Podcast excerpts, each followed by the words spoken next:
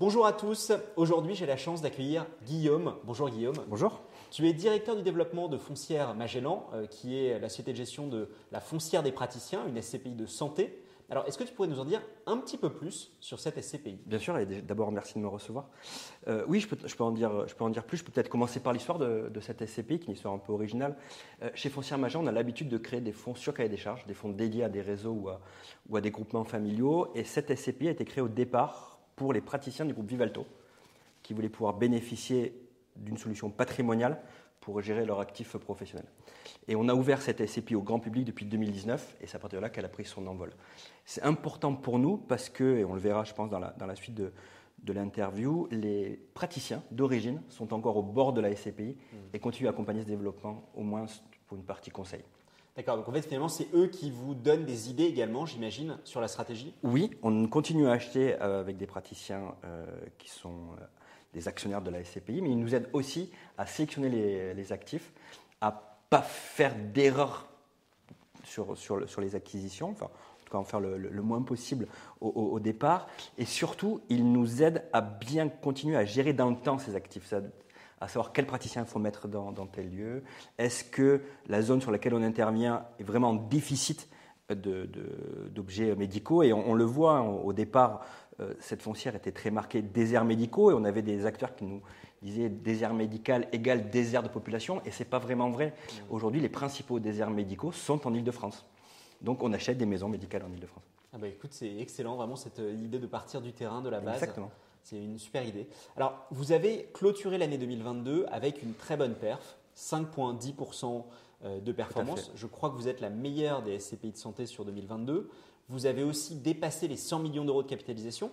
Peux-tu nous en dire un petit peu plus sur l'année 2022, ce qu'il s'est passé, les moments forts finalement pour votre SCPI alors, l'année 2022, effectivement, a été une année de, collecte, puisqu'on a pratiquement doublé de taille sur cette, sur cette année-là. Et on a eu deux grandes phases. On a eu une phase, première phase de collecte en début d'année et une phase d'investissement plutôt en fin d'année, euh, parce que euh, les conditions de marché euh, nous semblait plus opportune en fin d'année. Mmh.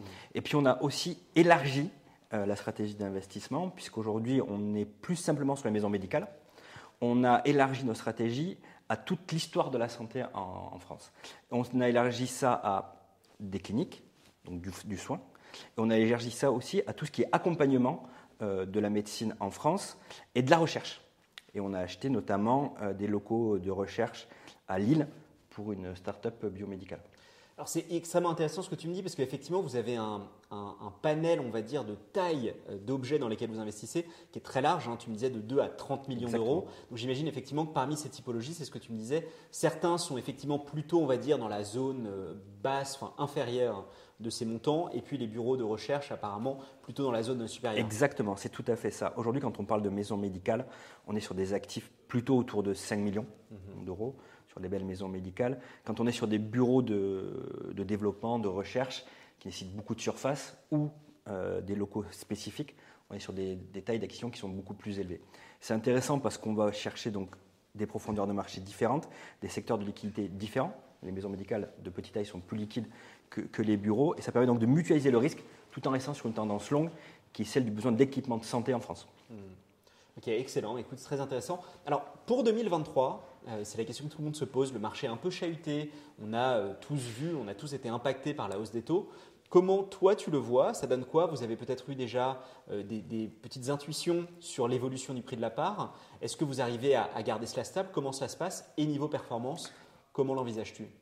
Alors, 2023, c'est ce qu'on se disait tout à l'heure, ça va être vraiment pour nous l'année de la stabilité. Donc on va maintenir notre prix de part et on va et on devrait entre, euh, maintenir notre, notre autodistribution, 5 donc rester sur le haut du panier euh, du marché de la SCPI. Je pense que euh, l'histoire de 2023 va être plutôt une histoire de diversification. On va continuer à diversifier notre risque et on va aller chercher de la performance au-delà de nos frontières, mhm. puisque tout début 2023, donc en mars exactement, nous avons acquis nos premiers immeubles en Belgique. Mhm.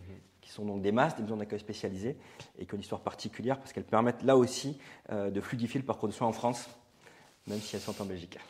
Oui, je suis de l'autre côté de la frontière. Alors c'est intéressant peut-être, est-ce que tu peux nous en dire un petit peu plus euh, sur ce type de, de on va dire d'objets? Parce que c'est vrai qu'en fin de compte, les termes peuvent être, euh, tu vois, maison euh, d'accompagnement euh, et de santé, c'est des choses qu'on ne connaît pas nécessairement très bien. Bien sûr. Euh, pour nos auditeurs, c'est quoi exactement ce type d'établissement? Alors, ce sont des maisons d'accueil spécialisées, et notamment celles-ci sont des maisons d'accueil spécialisées pour l'accompagnement des enfants handicapés, notamment autistes, et de leurs familles. C'est des actifs dont, qui manquent cruellement en France. Et aujourd'hui, en Belgique, on arrive plus facilement à développer ce type, ce type de, de biens, et on accueille euh, quotidiennement des, des enfants handicapés français. Et ça, il y en a beaucoup, ce type de ce type d'actifs euh, sur le territoire ou sur les territoires adjacents, comme tu disais? Alors, il n'y en a pas assez en France, Ouais. donc hein, on est bien sur un, sur un besoin, donc on- c'est pour ça qu'on se positionne dessus. C'est un peu plus facile en Belgique, et aujourd'hui, l'intérêt de, cet actif, c'est qu'il y a un moratoire, donc on ne peut plus trop en développer en Belgique, on, peut, simplement transférer des lits, et ça bien être le cas sur notre, actif. Donc on est sur un actif dont on a besoin, sur un marché qui se développe moins, donc le besoin est, clairement identifié. Super intéressant. Peut-être du coup, sur, si je prends et que je m'abstrais un petit peu de l'aspect, on va dire, utilité sociale, en termes de rendement, ça donne quoi sur un actif de ce type? On est sur un rendement qui est relutif par rapport à ce qu'on peut, ce qu'on peut attendre en France. Donc c'est en plus une bonne nouvelle pour nos épargnants. Euh, je ne parle même pas de la fiscalité que vous connaissez mieux que moi sur, sur la partie européenne. Ah bah écoute, excellent. Donc peut-être encore plus d'Europe pour la suite de la, de la SCPI Ben, L'idée, ça va d'équilibrer effectivement euh, notre portefeuille, euh, alors pas forcément en Belgique, mais sur la zone euro, pour aller chercher euh, un patrimoine encore plus diversifié et plus équilibré, et fiscalement donc plus intéressant pour nos, pour nos investisseurs. Ok. Écoute, je me permets une question un peu piège. Euh, on le sait, Primovi, Pierre Santé, je pense que tu les connais par cœur. Ce sont les deux très grosses, euh, on va dire, SCPI de santé historiques. Elles ont collecté énormément, notamment durant la période Covid. Finalement, tu vois, il y avait un, engouement pour le sujet santé qui était, je pense, sans précédent. Pour un investisseur aujourd'hui qui doit se décider, pourquoi choisir ta SCPI Euh, c'est pas une question piège, puisque c'est une question qu'on se pose tous les jours de comment on doit gérer cette SCPI. Un, pour qu'elle reste différenciante, pour qu'elle maintienne son taux de rendement et qu'elle soit intéressante pour nos, pour nos investisseurs. Je pense que ce qui fait notre spécificité, un, c'est sa taille. Donc, quand on est sur des SCPI qui sont plus petites, et ça c'est une conviction chez nous, on sera plus facilement relutif. On parle tous d'augmentation des taux, tous de hausse des taux. Et pour être relutif, donc pour pouvoir suivre cette hausse des taux, forcément, euh, le fait d'être petit et, euh, nous facilite la vie. Donc ça, c'est un- c'est le premier point. Et on voit qu'on maintient notre taux de rendement. Donc c'est- ça se montre concrètement. Deux, on a la capacité, nous, à aller chercher des actifs qui sont plus, plus petits que ceux de nos confrères, donc plus liquides. Parce qu'il peut y avoir aussi une crainte de liquidité sur le marché immobilier. Donc je pense que si on doit faire une synthèse de nos avantages, c'est ça, c'est sa taille, la capacité à tenir le rendement et sa liquidité. Ok, effectivement, donc euh, probablement meilleure performance future, meilleure liquidité, ça me paraît assez convaincant. Et en plus, vous avez la meilleure performance. On va tout faire pour continuer.